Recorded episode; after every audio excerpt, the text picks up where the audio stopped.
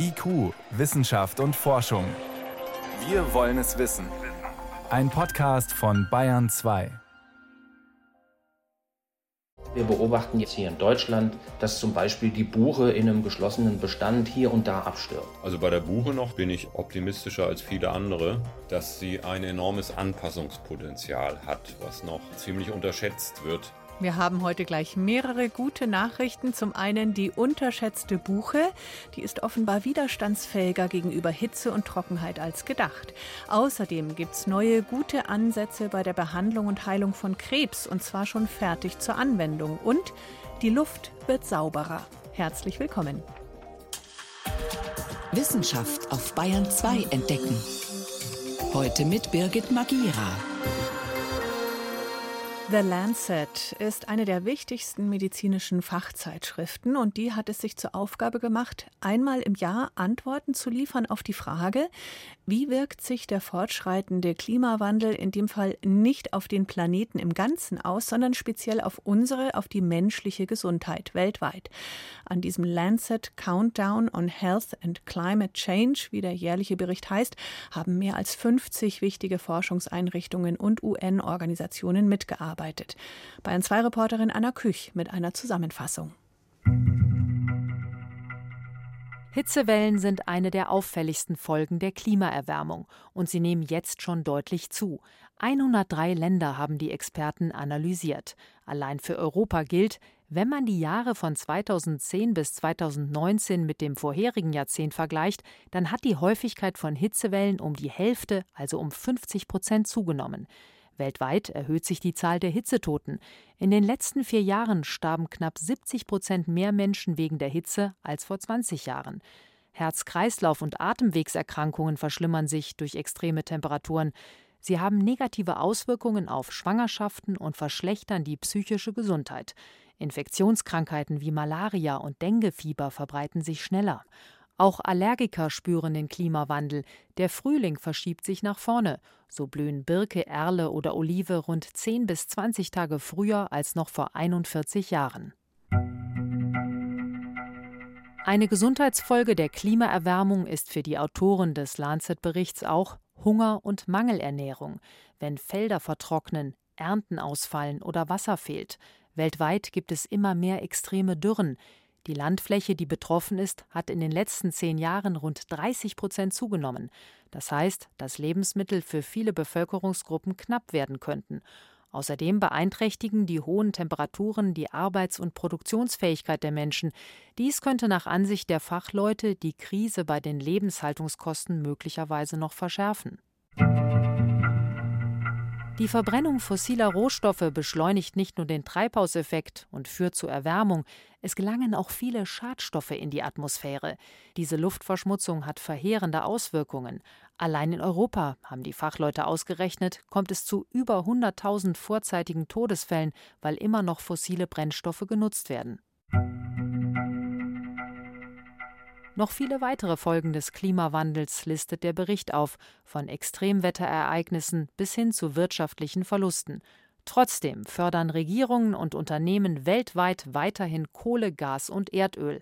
80 Prozent der untersuchten Länder haben allein im Jahr 2021 in irgendeiner Form Subventionen für fossile Brennstoffe gewährt. Insgesamt 400 Milliarden US-Dollar vier von fünf Staaten, die immer noch die Nutzung von fossilen Brennstoffen finanziell fördern und gleichzeitig mehr für Klima und Gesundheit tun wollen. In dem Lancet-Bericht wurden auch Luftschadstoffe erwähnt. Die EU plant schon länger, die Grenzwerte dazu zu verschärfen. Jetzt liegen die Vorschläge der EU-Kommission auf dem Tisch. Vor der Sendung konnte ich darüber mit der Epidemiologin Annette Peters vom Münchner Helmholtz-Zentrum sprechen. Die angedachten niedrigeren Grenzwerte für eine saubere Luft reichen nicht an das heran, was die WHO empfiehlt, aber immerhin bei Stickoxiden eine Reduzierung um die Hälfte, bei Feinstaub der Grenzwert sogar teils um mehr als die Hälfte runter. Klingt ambitioniert genug? Aus meiner Sicht ist das ein riesiger Schritt nach vorne. Ein ähm, Wert für den Feinstaub kleiner als 2,5 äh, Mikrometer von 10 Mikrogramm pro Kubikmeter statt 25 ist ein riesiger Schritt nach vorne. Und auch die Reduzierung vom Stickstoffdioxid um die Hälfte des Jahresmittelwerts ist ein richtiger großer Schritt nach vorne. Heißt konkret, wenn ich NO2-Feinstäube reduziere um ein bestimmtes Maß, kann ich das dann epidemiologisch auch direkt ein, zwei Jahre später ablesen an weniger Krebs, weniger Asthma, weniger Schlaganfällen? Das sind ja große epidemiologische Studien, die zu dieser Festlegung der Grenzwerte geführt haben. Und da sieht man, dass man auch bis hin zu fünf Mikrogramm pro Kubikmeter dieser feine Feinstaub Gesundheitseffekte sieht man braucht halt weiter diese großen Studien und dann wird man das spürbar auch an der Gesundheit merken. Kann man das dann sogar in Prozent ausdrücken? Im Moment heißt es zumindest von einem Lufthygieneexperten der Europagrünen, 97 Prozent der städtischen Bevölkerung EU-weit atmet im Moment zu schlechte Luft ein. Bei wie viel Prozent wären wir denn dann ungefähr, wenn wir das reduzieren könnten? Das sind dann nicht 0 Prozent, aber das reduziert sich um die Hälfte circa. Mhm. Das klingt nach einer Menge. Trotzdem gibt es auch Kritik von Kollegen von Ihnen, die sagen, das ist noch lange nicht genug. Wir brauchen noch viel sauberere Luft und zwar auch vor 2030. Das ist so der Zeitrahmen, der angepeilt wird, in dem man das dann einhalten soll. Was sagen Sie? Also es gibt in der Tat keine sichere Schwelle. Wir haben immer noch eine Luft, die nach wie vor gesundheitliche Wirkung hat und die nicht so gut ist, wie wir die für unsere Kinder und unsere Alten oder Patienten wünschen.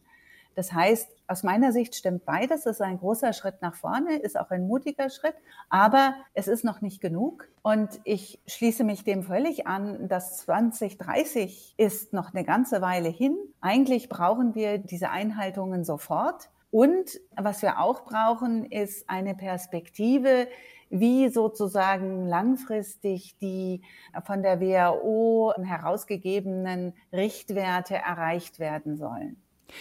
Da sagt die EU-Kommission ja ganz diplomatisch, das müssen die einzelnen Staaten selber hinkriegen, wie sie da hinkommen. Was wäre denn die größte Schraube, an der man drehen kann bei den Stickoxiden und beim Feinstaub? Wo sind die größten Verursacher? Nach wie vor sind die fossilen Brennstoffe ein sehr, sehr großes Problem. Das heißt Verkehr, das heißt aber auch Hausbrand, das heißt auch industrielle Prozesse. Und wir haben ja gerade in Deutschland im Moment ein großes Augenmerk auf unsere Energieversorgung. Und auch da ist es natürlich wichtig, dass das saubere Energie ist und idealerweise aus erneuerbaren Quellen, so dass man eben wirklich keine Luftschadstoffe freisetzt und auch kein CO2 oder andere klimatreibende Gase. Welche Rolle spielt denn die Klimaveränderung bei den Schadstoffen in der Luft und den gesundheitlichen Auswirkungen? Hitze, höhere Temperatur im Sommer? Das ist eine ganz spannende Frage, der meine Kollegin Alexandra Schneider in einem großen EU-Projekt nachgegangen ist. Und dort konnte sie sehr überzeugend zeigen, dass die Auswirkung von Hitze deutlich stärker ist, wenn gleichzeitig eine höhere Luftschadstoffbelastung vorhanden war. Das heißt, wenn der Feinstaub hoch ist und die Stickoxide hoch sind, dann hat man eine größere Auswirkung der Hitze. Umso wichtiger, diese Stoffe wirklich runterzudrücken. Aus unserer Sicht absolut. Ein Begriff, der immer öfter auftaucht in diesem Zusammenhang, heißt Ultrafeinstaub. Können Sie uns dazu noch was sagen? Was ist das denn? Ultrafeinstaub sind die ganz kleinen Partikel, die insbesondere bei Verbrennungsprozessen direkt freigesetzt werden. Und diese ultrafeinen Partikel können tief in die Lunge eindringen und außerdem haben die die Eigenschaften, in Zellen einzudringen und die Lunge zu verlassen. Damit können dann diese ultrafeinen Partikel im gesamten Körper wirken. Und es gibt tierexperimentelle Befunde, die zeigen, dass dann die ultrafeinen Partikel zum Beispiel auch auf das Gehirn wirken. Sie können sogar bis in die Plazenta gelangen. Und damit haben sie eben auch Auswirkungen, die jetzt unmittelbar über die Lunge und das Herz deutlich hinausgehen und sind deswegen nochmal eine ganz wichtige Gruppe von Luftschadstoffen. Das heißt, je kleiner, desto gefährlicher, habe ich Sie da richtig verstanden? Je kleiner, desto weniger kontrolliert. Für die ultrafeinen Partikel gibt es eben gegenwärtig keine Grenzwerte. Aber es ist jetzt in dem neuen Vorschlag auch explizit sind sie aufgeführt und auch die Messung ist sozusagen angedacht. sodass wir zukünftig da eben auch Gesundheitsdaten liefern werden können. Und das ist eine eben zusätzliche Komponente in den Luftschadstoffen, die sehr, sehr wichtig wäre zu regulieren. Abschließende Bewertung von Ihnen bitte zu diesem Vorschlag der EU-Kommission. Gesetz ist es ja noch lange nicht. Reicht aus oder hätten Sie sich mehr erhofft? Wir dürfen definitiv nicht dahinter zurückfallen. Das ist ein sehr guter Ansatz und vor allen Dingen muss er umsetzbar sein. Die Messungen dazu müssen verpflichtend werden und wirklich so implementiert werden, dass er die Gesundheit schützen kann. Es darf keine Schlupflöcher geben. Wir alle werden hoffentlich in Zukunft in der EU sauberere Luft einatmen. Die EU-Kommission will sich bei strengeren Grenzwerten von Schadstoffen aber nur teilweise an den Empfehlungen der WHO orientieren. Einordnung waren das von Professor Dr. Annette Peters vom Helmholtz-Zentrum München. Vielen Dank fürs Gespräch. Dankeschön. IQ, Wissenschaft und Forschung gibt es auch im Internet. Als Podcast unter bayern2.de. Jetzt gehen wir in den Wald. Naja, zumindest unter Bäume. Auch die Gesundheit der Bäume leidet bekanntlich unter den Klimaveränderungen, aber vielleicht nicht so sehr, wie derzeit befürchtet. Das entscheidende Problem sind ja die steigenden Temperaturen, also Hitze, die Boden und Blätter austrocknet. Eine Studie der Dresdner Forstwissenschaftler zeigt jetzt, viele alte Bäume sind tatsächlich verloren. Aber die jungen können sich an Klimaveränderungen besser anpassen als bisher geglaubt. Also wir stehen jetzt hier im Botanischen Garten unter einer großen Buche. Das ist auch so unser, oder einer unserer schönsten und imposantesten Bäume hier im Botanischen Garten. 1,20 Meter ist der Stamm dick. Selbst der Mensch mit den längsten Armen könnte den nicht umfassen. Und auch das Alter dieses stattlichen Baumes von 150 Jahren erreichen wir alle nicht. Die hier ist erst in der Mitte ihres Lebens, sagt der Biologe Rolf Engelmann, aber es sieht schlecht für sie aus. Die heißen Tage saugen jeden Tropfen Wasser aus dem Boden, den Blättern, dem Stamm. Der Waldökologe Hendrik Hartmann fällt sogar das Urteil, wir müssen uns nach und nach von den Buchenwäldern verabschieden. Wir beobachten jetzt hier in Deutschland, dass zum Beispiel die Buche in einem geschlossenen Bestand hier und da abstirbt. Die warmen Jahreszeiten werden länger, die Tage heißer. Im ganzen Land gab es starke Schäden in den Wäldern. Und dann ist es auch nicht nur die Buche und es ist nicht nur die Fichte, dann kommen halt auch noch andere Arten dazu. Die Bäume werden also sterben? Forstwissenschaftler Andreas Rohloff sagt, das Urteil ist noch lange nicht gefallen. Er beruft sich auf Daten aus einer Studie, die er jüngst am Institut für Forstbotanik der TU Dresden veröffentlichte. An Tausenden von jungen Bäumen wurde über Jahre gemessen, wie sie wachsen. Dabei wurden die Trockenjahre 2018 bis 2020 verglichen mit den Jahren davor. Und gerade bei der Buche festgestellt, dass die überhaupt nicht auf die Trockenjahre reagiert. Wohlgemerkt die Jungbäume. Die Alten schaffen das nicht mehr, aber die Jungen passen sich an indem sie zum Beispiel kleinere Blätter entwickeln mit einer dickeren Wachsschicht auf der Blattoberfläche. Die Jahrringe sind schmaler geworden in den trockenen Jahren. Es sollte allerdings nicht mehr viel heißer werden. Die Trockenjahre müssen auch mal durch Feuchte unterbrochen werden, dann geht die Rechnung von Rohloff auf. Nicht nur bei der Buche, auch bei 20 anderen Baumarten, die er untersuchte. Ahorn, Eichen, Linden, Eschen oder Robinien. Und das macht mich so optimistisch, dass da jetzt eine ziemlich gewaltige Anpassung im Gange ist. Wie sonst könnten Eichen oder Linden bis zu 1000 Jahre alt werden. Sie schaffen das nur, weil sie sich anpassen können. Rolf Engelmann will jedenfalls nicht auf die Buchenwälder verzichten. Die aktuelle Bewirtschaftung kann man auch mal hinterfragen, ob man das so, wie man das in den letzten Jahrzehnten gemacht hat, auch in der Zukunft weiterhin so machen sollte unter den sich ändernden Umweltbedingungen. Zum Beispiel sollten die landwirtschaftlich genutzten Flächen nicht mehr mit Gräben entwässert werden. Dies geschieht nach wie vor, um sie besser mit schweren Maschinen befahren zu können. Der Wald trocknet dadurch noch stärker aus. Ein Effekt, der zur Klimaerwärmung noch hinzukommt. Annegret Faber über widerstandsfähige Buchen. Wäre schon schön, wenn sie uns nicht verloren gehen. Immer haben wir, immerhin haben wir ihnen im Deutschen unsere Buchstaben zu verdanken. Bayern 2. Wissenschaft schnell erzählt. Das macht heute Veronika Bräse und es geht um das alte Schiffswrack, das man vor Stockholm auf dem Meeresgrund gefunden hat. Das ist ein ganz besonderer Fund, der die Szene schwer begeistert. Dieses Schiff namens Eplet hat man schon ganz lange gesucht. Das ist ein riesiges Kriegsschiff, das im 17. Jahrhundert versenkt wurde. Also man hat schon die ganze Zeit gewusst, dass es das mal gegeben hat. Es oder? gibt nämlich ein weltberühmtes Schwesterschiff, die Vasa. Mhm. Und die hatte man schon vor vielen Jahren gefunden. Die liegt im Museum und es war ein Rätsel, wo das andere Schiff steckt. Die beiden Schiffe waren riesig, gut 60 Meter lang, aber trotzdem seetüchtig. Gebaut wurden sie im Dreißigjährigen Krieg, um die Seemacht Schwedens zu stärken. Das Wrack der Eplet haben Unterwasserarchäologen vorigen Dezember schon entdeckt und jetzt haben aber Holzproben ergeben, dass der neue Fund aus dem gleichen Holz gemacht wurde wie das Kriegsschiff Vasa. Mhm. Also lässt sich jetzt die Geschichte des schwedischen Schiff Schiffsbaus weiterschreiben. Ja, ein anderes Thema. Eine Mumie eines kleinen Jungen, die jetzt in München wissenschaftlich untersucht wurde. Wo kommt diese Mumie her? Also die stammt aus der Nähe von Linz in Österreich, also nicht aus Ägypten. Der Junge lebte im 17. Jahrhundert und sein Körper war in einen langen Mantel aus teurer Seide eingewickelt. Die Familie war adlig, dafür spricht auch die aufwendige Familiengruft, in der er gefunden wurde. Der Körper, der hat sich bis heute erhalten, vermutlich weil der Sarg einfach luftdicht war. Und das Kind, das ist keine zwei Jahre alt geworden, das war äußerst wohlgenährt, adipös, litt aber an einer Lungenentzündung. Und nicht oh. nur das, es hatte auch Rachitis.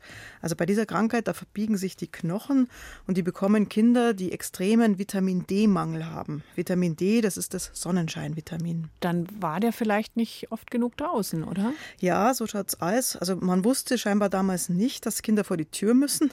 Der war wohl vor allem in der guten Stube. Hm. Damals herrschte ja noch das Ideal der noblen Blässe, die war reichen Familien vorbehalten, die nicht auf den Feldern arbeiten mussten. Und das wurde diesem rachitischen Jungen zum Verhängnis. Mhm. Der lebte zur Zeit der Renaissance und das haben die Wissenschaftler mit der Radiokarbon-Methode festgestellt. Ja, zum Schluss zu was anderem zu Meeresschildkröten, die zu den bedrohten Arten zählen. Forschende aus den USA wollen ihnen mit einem Hightech-Sensor helfen, ihre Gelege zu schützen. Wo an die Schildkröte kleben die diese Sensoren dran? Nee, gar nicht an die Schildkröte selber, sondern okay. der Sensor liegt im Nest, sieht aus wie ein Schildkrötenei und liegt unter den echten Eiern. Also ganz unten drunter, unter mindestens zehn Eiern liegt dieser Sensor. Meeresschildkröten, die vergraben ihre Eier im Sand, wo sie dann durch die Wärme der Sonne ausgebrütet werden. Und nach dem Schlüpfen krabbeln viele kleine Meeresschildkröten fast gleichzeitig aus dem Nest und bei manchen sind da mehr als 100 kleine Tiere in einer Nacht zu sehen.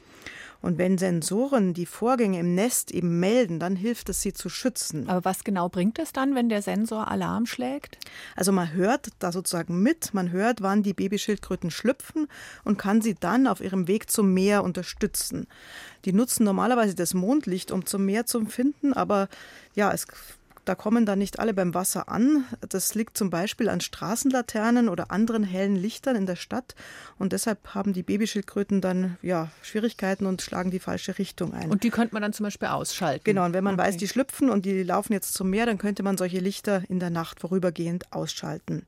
Es kann auch sinnvoll sein, den betreffenden den Strandabschnitt, wo die eben zur Welt kommen, für Touristen und für mhm. Fischer zu sperren. Schutzmaßnahmen lassen sich also das, dank dieser Hightech-Sensoren besser planen. Außerdem sind weniger Kontrollgänge am Strand nötig. Vielen Dank, Veronika Bräse, für die Kurzmeldungen aus der Wissenschaft.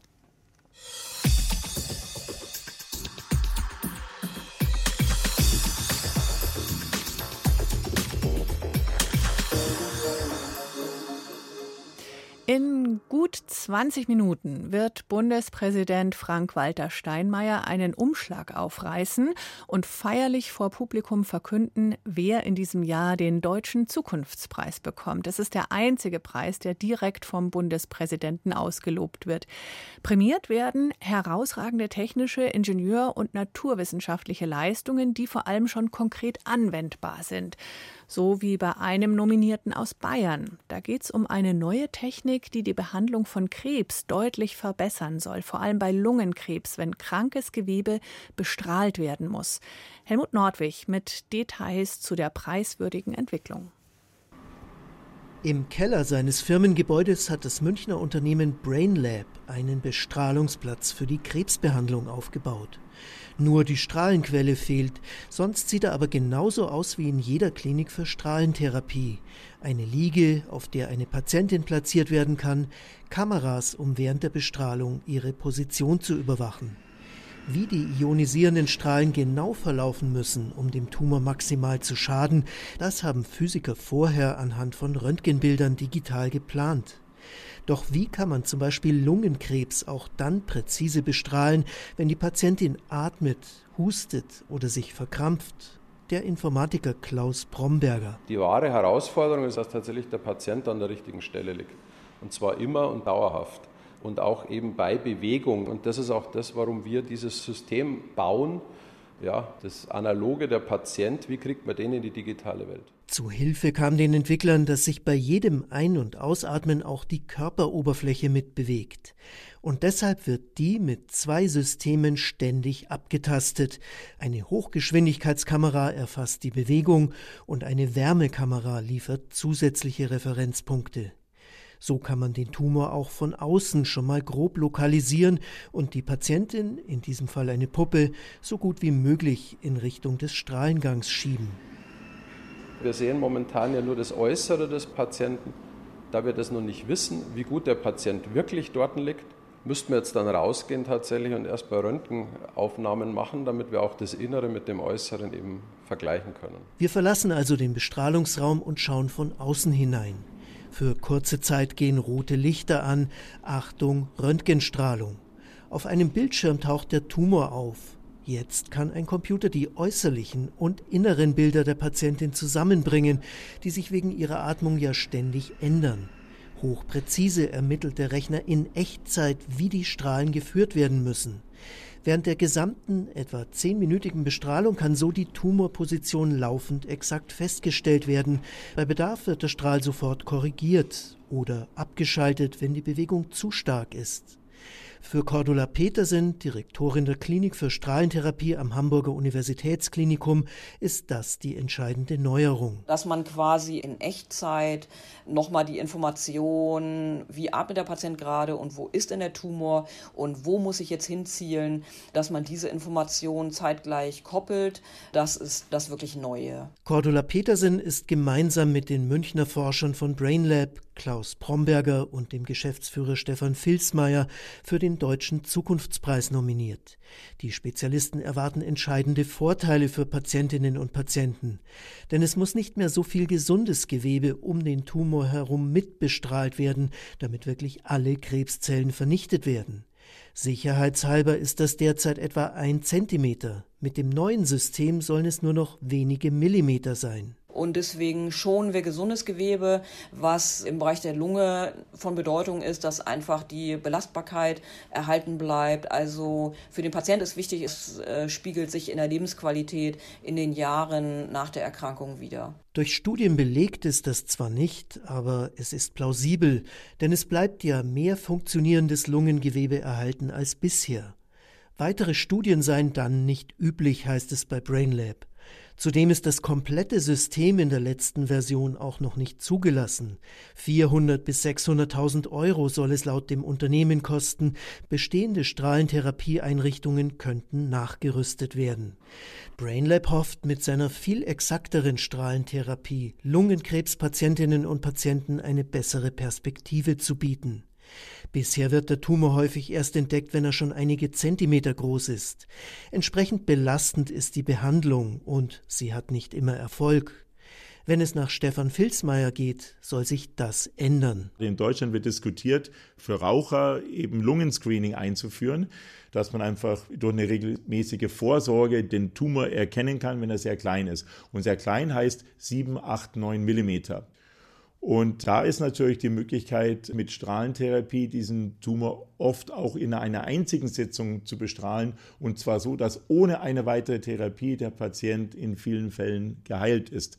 Und das geht nur dann, wenn man diesen Tumor auch genau trifft. Eben diese Zielgenauigkeit ermöglichen die Entwickler mit ihrer Innovation, dank der die tödliche Strahlung nur dorthin zielt, wo sie auch hin soll. Ob die Firma aus Bayern den diesjährigen Zukunftspreis bekommt, entscheidet sich in einer Viertelstunde. Drei Projekte sind insgesamt nominiert. Man kann auf jeden Fall jetzt schon zu dieser Nominierung gratulieren. Auch die ist ja schon eine Art Qualitätssiegel.